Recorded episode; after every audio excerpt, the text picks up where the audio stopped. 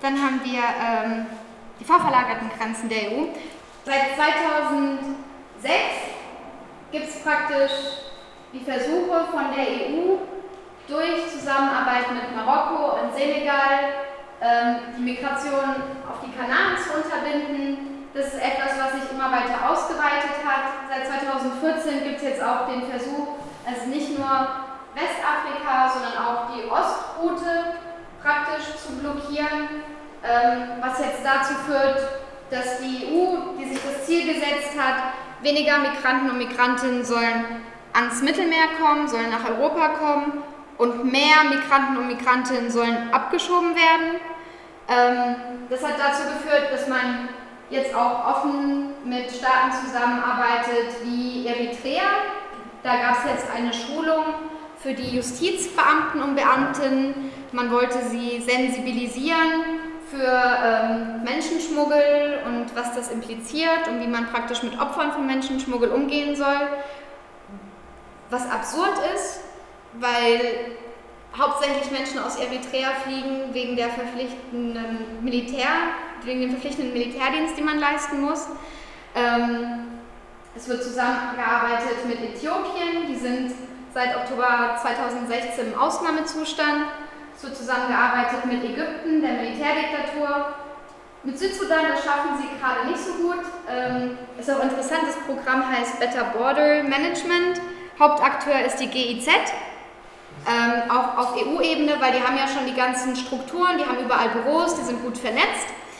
Ähm, interessant ist, dass es Better Border Management heißt und Südsudan mit einbezogen ist. Dabei kennt Südsudan seine Grenzen noch gar nicht. Also es gibt noch keine Grenzen, auf die sich Sudan und Südsudan geeinigt haben.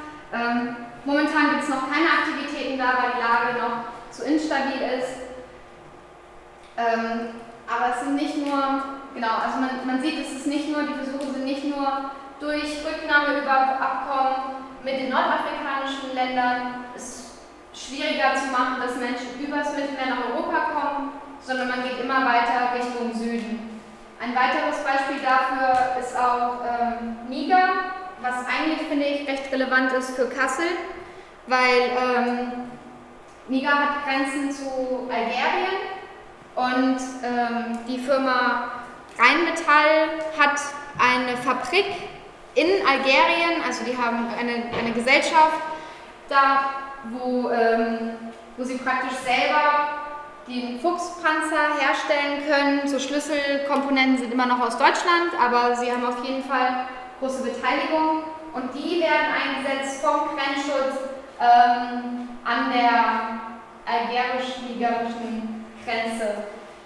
Ähm, Niger ist auch ein gutes Beispiel, weil Niger war eigentlich alles andere als ein Land, in dem Migration kontrolliert war. Also seit 1979 ist Niger ein ECOWAS-Verbund. Das war also praktisch ein Verbund mit mehreren westafrikanischen Ländern, die sich damals geeinigt haben. Wir machen keine, also Bürger und Bürgerinnen unserer Länder dürfen sich frei bewegen. Sie brauchen dafür kein Visum, sie brauchen dafür keine Genehmigung, sie dürfen frei, sich frei bewegen und auch frei verweilen in verschiedenen Ländern. Das hat die EU jetzt praktisch unmöglich gemacht. Seit 2015 gibt es auch ein Gesetz gegen Schleuser und Schleuserinnen. Das ist ein Konzept, was es damals gar nicht gab. Damals waren es einfach Busunternehmen, Busfahrer, Busfahrerinnen, die jetzt zu Schleuser und Schleuserinnen wurden, die jetzt lange Gefängnisstrafen dafür haben kann. Und ähm, das hat krasse Auswirkungen auf Städte wie Agadez, also vor allem Agadez. Also Niger ist ja schon eines der ärmsten Länder der Welt. Jetzt die Stadt Agadez, das ist von ähm, hauptsächlich so ein Tuareg-Gebiet, da ist Nomadentum, Bewegen, freies Bewegen noch breit verbreitet, würde ich sagen. Und ähm, wir haben davor von Tourismus gelebt.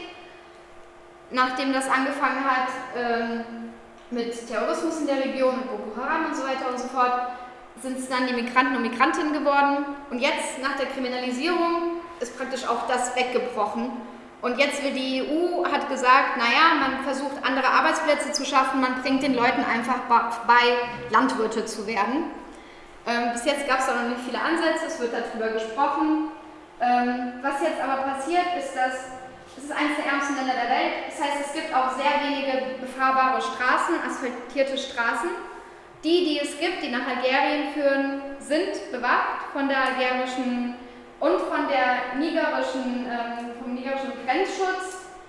Und ähm, es werden immer mehr Versuche gestartet, über andere Pisten, die nicht so befahren sind, nach Algerien zu kommen, was dazu führt, dass wenn es diese Wagen liegen bleiben, wenn sie eine Panne haben oder einen Unfall oder das Benzin ausgeht, dass sie zu weit weg sind, um irgendwo hinzukommen, um Hilfe zu kriegen, müssen immer mehr Menschen in der Sahara praktisch verdursten.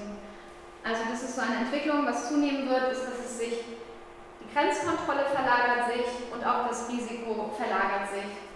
Und jetzt, da Entwicklungshilfe nur noch gegeben wird, also seit ähm, 2016 der Entscheidung in Bratislava, ähm, die enge Verknüpfung an, von Entwicklungshilfe an Abkommen zur Rückübernahme, ähm, zur Zusammenarbeit in der Migrationskontrolle, ähm, wird sich das wahrscheinlich verschlechtern. Aber es sind für uns viele Ansatzpunkte, um was dagegen auch zu tun.